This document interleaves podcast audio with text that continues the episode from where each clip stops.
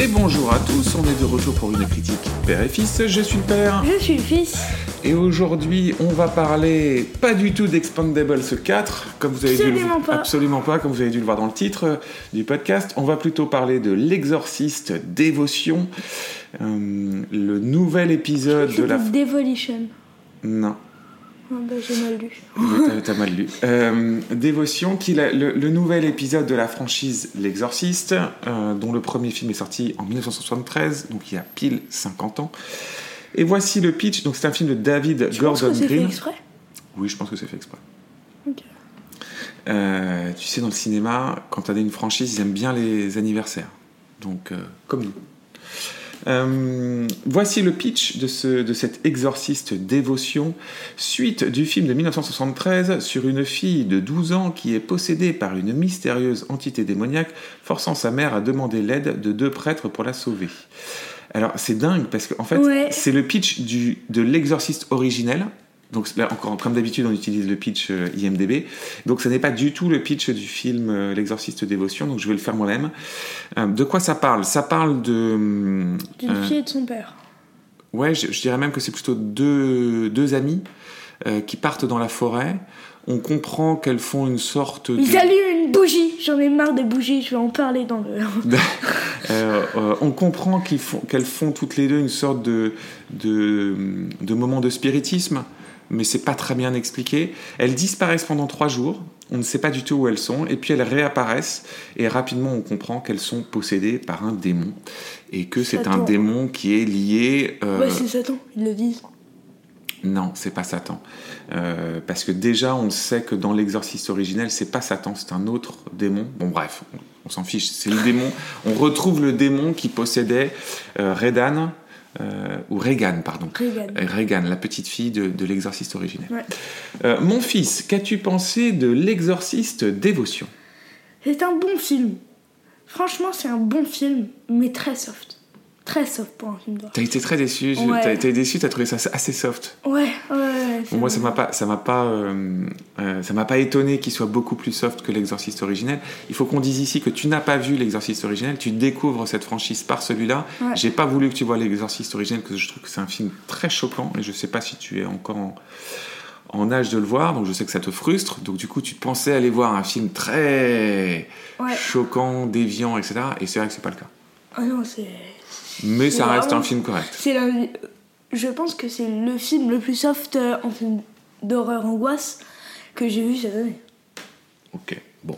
Euh, et moi, je le trouve Ah bah non. correct. Parce que. Non, non, non, non, mais là on donne son avis, à son avis, après on va, on va, on va Oui. développer.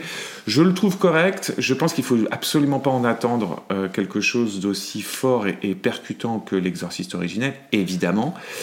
Mais bon, en tant que suite, j'ai trouvé, j'ai- passé une séance, euh, une bonne séance. C'est un film que j'aurais oublié euh, dans quelques semaines, euh, qui marquera clairement pas les esprits, mais c'est pas, pas un mauvais film, voilà. Et j'ai beaucoup entendu que le film se faisait Enfin, j'ai lu qu'il se faisait pas mal descendre par la critique. Sa note IMDB est assez basse, elle est à 5.1 au moment où je parle. Je pense que ce film s'appellerait aurait un autre titre. Il aurait, c'est ce que je te disais, au moins un point de plus, voire un point et demi. C'est plus un film à 6, quoi. Tu vois, 6, 6 et demi. Donc voilà. On rentre dans le vif du sujet? Ouais, je veux juste faire une parenthèse. Fais ta parenthèse. Je suis pas d'accord que. Tu trouves que c'est l'un des films les plus violents que j'ai vu cette année Ah non, j'ai alors il y a- il y a une différence entre je- je- il y a une nuance importante entre considérer que c'est le film le moins violent dans les films d'horreur que tu as vu cette année et considérer que c'est un film très violent. Il y a une, il y a une nuance au milieu Oui, et je, je pense que c'est quand même un film euh, qui, a, qui a quelques scènes, et notamment une scène moi qui m'a pas mal surprise. Euh, on y reviendra un moment dans la partie spoiler, euh, que je trouve assez violente. Non, je pense que ce qui est assez décevant sur cette partie-là, et on peut Je suis pas démarrer. du tout d'accord avec. Vas-y, vas-y alors. Non, bah, fini, fini. Je, je pense que la partie qui est finalement assez loupée du film, c'est l'exorcisme en lui-même. Ouais. Là, on... Et son contenu. hein. Le contenu du film n'est pas. Enfin, c'est très très soft. Ok, bon, très ça là-dessus, je suis pas, je suis pas complètement d'accord avec toi. Euh, euh, donc, je suis pas complètement d'accord avec toi. Je trouve que le, je trouve que l'ambiance est là, je trouve qu'il y a certaines scènes qui sont assez fortes. T'as un ou deux jumpscares qui sont plutôt réussis. C'est pas un film. euh, Enfin, Oui, mais le problème, c'est que le jumpscare, c'est avec un serpent. hein. C'est pas avec euh, l'exorcisme Non, pas lui-même. le- ou, non, euh, t'as aussi le moment où elle, où elle, tu sais, euh, où elle saute sur la vitre. Enfin, tu vois, t'as des moments où, t'as quelques petits moments où on a, où on a eu peur. Je vais revenir quand même en préambule sur la saga L'Exorciste. Euh, donc, le premier film de, de 73, euh, réalisé par William Friedkin, qui nous a quittés il y a quelques mois, hélas, est l'un des plus grands films de l'histoire du, du- de- de- des films d'horreur. C'est un film, euh, pour le coup, très, enfin, hyper percutant, plutôt déviant, même très déviant pour son époque. Euh, et moi, je l'avais découvert quand j'avais, euh, à la fin des années 90, début des années 2000, je devais avoir euh, euh, 18, 19 ans, 20 ans. Et je me souviens que je l'avais vu au film pour sa ressortie au cinéma. Euh, et j'avais été, euh, enfin, j'avais trouvé ça incroyable comme film. Euh, et donc, c'est un film vraiment que j'adore. Euh, je crois que j'ai dû voir une ou deux de ses suites. Bon, ça n'a jamais été quelque chose de miraculeux. Le problème, c'est que c'est une, une, une saga dans laquelle, à partir du moment où tu fais un exorcisme, il n'y a rien, je trouve, qui ressemble plus à un exorcisme qu'à un autre exorcisme. Donc c'est très difficile dans ce type de film de se renouveler. Euh, et en fait, c'est une saga qui a été. Les droits ont été rachetés par Blumhouse. Blumhouse, c'est euh, la société qui a été euh, montée par le réalisateur de Paranormal Activity, qui a sorti après derrière plein de films d'horreur, une nouvelle vague de films d'horreur, à petit budget, euh, dont toute une partie est vraiment pour le coup réussie. Il, avait, il s'était déjà lancé dans une franchise importante en rachetant les droits de Halloween. Donc la dernière trilogie Halloween, c'est produit par Blumhouse. Et en fait, il a reproduit l'association puisque c'est Joseph Gordon-Green, le réalisateur de la nouvelle trilogie Halloween, c'est également le réalisateur de ce film-là. Et euh, je sais que le, producteur derrière euh, Blumhouse, euh, j'ai plus son prénom en tête, mais Bloom, en fait, c'est son nom de famille, euh, a expliqué que c'était le plus grand risque de sa carrière, puisque, en fait, il a racheté les droits, juste le rachat des droits, c'était 400 millions. Avant même que tu produises quoi que ce soit, il a déjà dépensé 400 millions pour récupérer la, franchise de l'exorciste. Et je pense que c'est important de comprendre ça. Euh, et donc derrière, ils ont mis en- ils ont un plan pour faire une trilogie. Donc déjà, c'est le premier film de trois films, et je pense qu'ils reproduisent ce qu'ils ont voulu faire avec Halloween. Pourquoi je raconte tout ça? Parce que le projet de départ n'a rien à voir avec le film originel. Le film originel, le film de Friedkin, c'était, ça a jamais été pensé comme une saga, ça a jamais été pensé comme pour faire euh, euh, des millions et des millions. Euh, c'était fait, ça a été pensé comme tous les films que Friedkin a fait, comme un film très radical avec une thématique très claire, etc. Bref, une œuvre. Là, c'est pensé comme une saga. Euh, c'est pensé comme un blockbuster, etc. Donc, ça ne peut pas être aussi radical. De toute manière, c'est un film qui est beaucoup plus polissé, qui est beaucoup. Qui est- le but, c'est que euh, tu puisses euh, attraper le maximum de, de- de- de public possible. Et c'est là où, en fait, donc, moi, en y allant, j'avais aucun doute que ça allait être ça. Donc, si tu veux, j'ai pas du tout été surpris par ça. Là où j'ai été plutôt agréablement surpris, c'est que j'ai trouvé que et là on en vient au scénario, j'ai trouvé que toute la première partie du film s'éloigne quand même beaucoup euh, du film originel. Donc c'est une legacy sequel. Hein. Legacy sequel, c'est leur nouveau truc pour dire ils ne prennent en compte que le premier film et pas les suites. Donc c'est comme si c'était le, le- le vrai deuxième. Et j'ai bien aimé ce début. Qu'est-ce que tu as pensé du début du film? Bien, bien. De l'histoire, euh, euh, de ce père et de cette Après, fille je peux moins dire de choses parce que j'ai pas vu le premier, enfin l'originel. Mais euh, bien. Donc on, dé- on- on va développer un tout petit peu le scénario du début. Donc au, au début, ça se passe, euh, c'est l'histoire d'un couple, d'un jeune couple qui est à, à Port-au-Prince à Haïti, au moment où il y a eu le, le tremblement de terre à Haïti en 2010. Donc je t'ai légèrement expliqué durant le film ce qui s'était passé.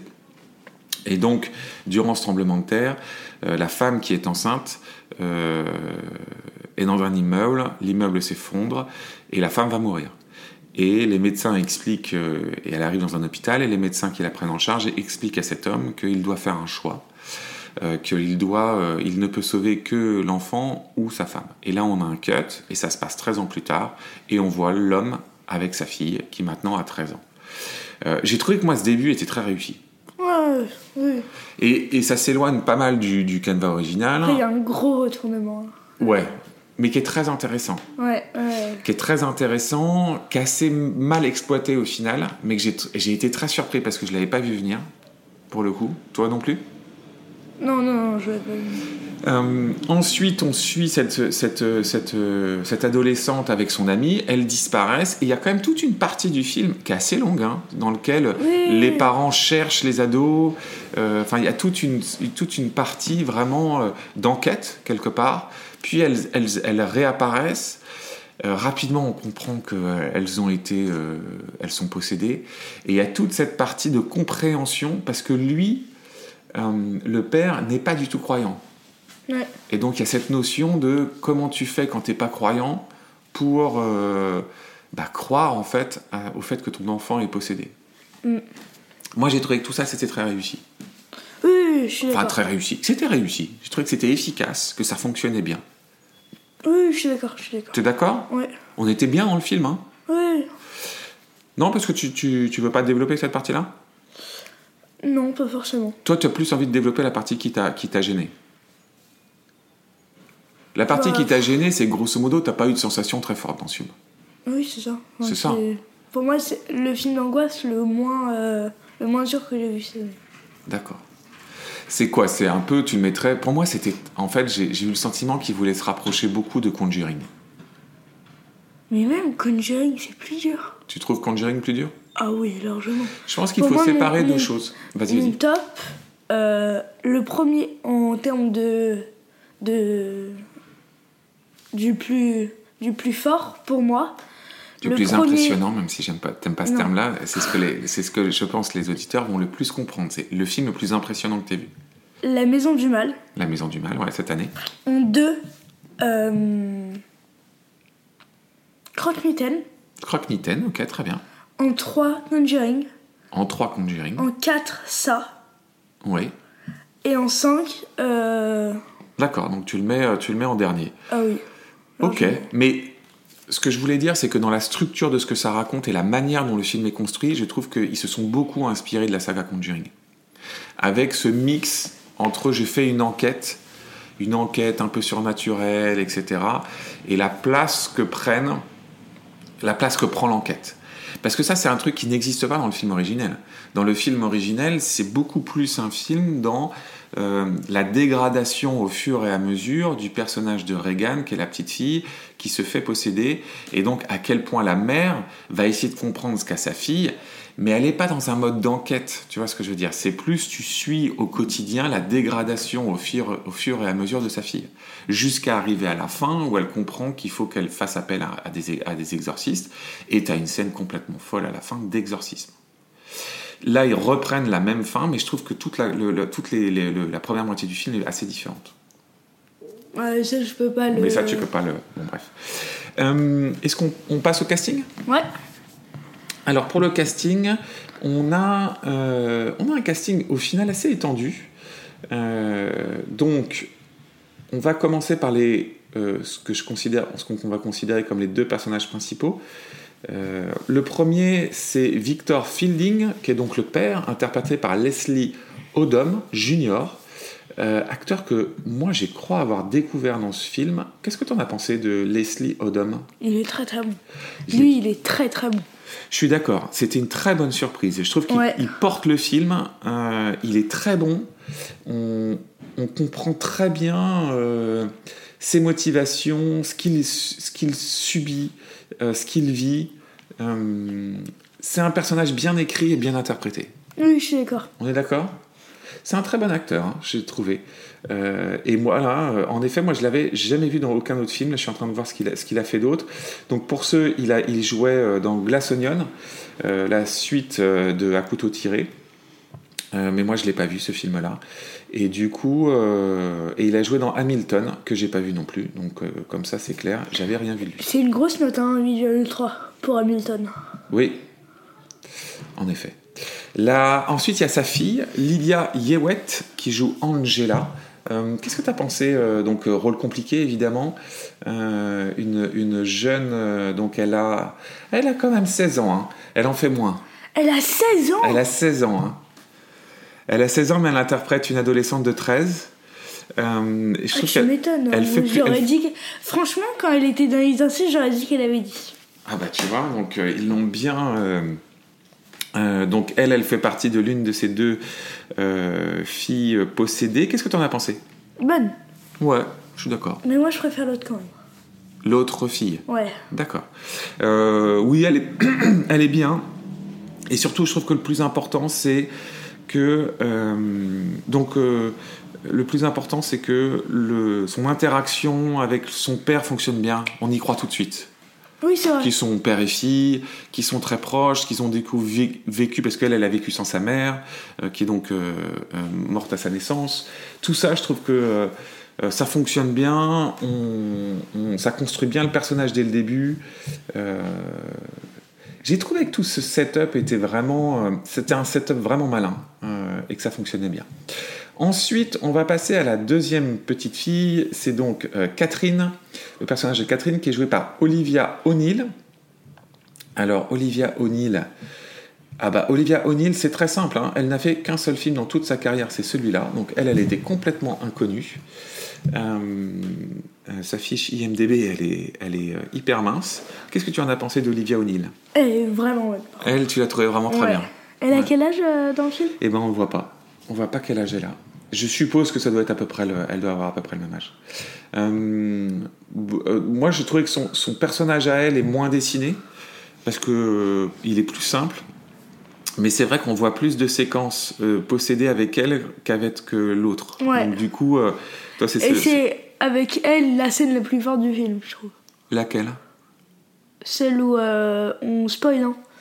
Mais la scène où. donc, spoiler alerte. La scène où elle crève les yeux de. Ah oui, je trouve que c'est une scène dure celle-là. Ouais. Je trouve que c'est une scène dure et c'est une scène en plus où on la voit pas du tout venir. Donc euh, moi j'avoue que j'ai été un peu euh, surpris. Euh, c'est un peu la scène choc.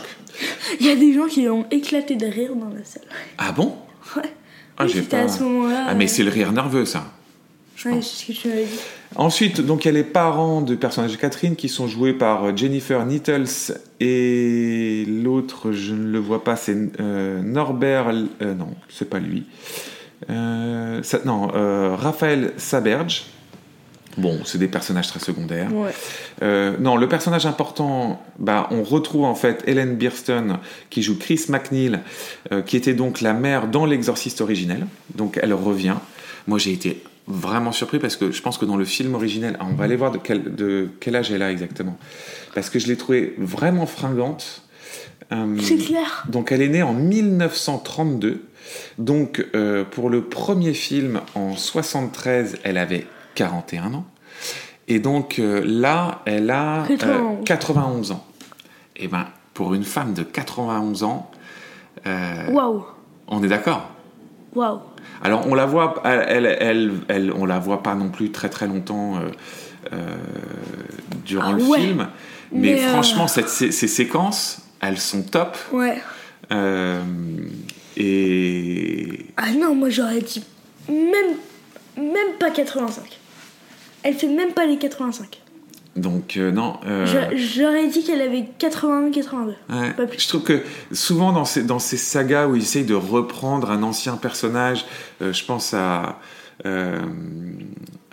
comment elle s'appelle Curtis. Euh, J'ai plus son prénom dans Jamie Lee Curtis dans les Halloween ou Sarah Connor dans les Terminator, etc. Parfois c'est un peu casse-gueule, mais là je trouve que ça, ça passait plutôt bien. Ah ouais.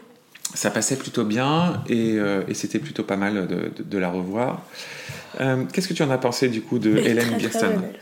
Elle est très très bonne. Ouais, oui, oui, son personnage est bien. Ils ont fait une scène vraiment très choc autour d'elle. Euh, c'était, pas mal. Bon, tout le reste du casting est plutôt bien. Il y a pas mal de personnages secondaires, etc. Mais bon, c'est, pas des personnages très Il y en a importants. presque un peu trop, hein, je trouve.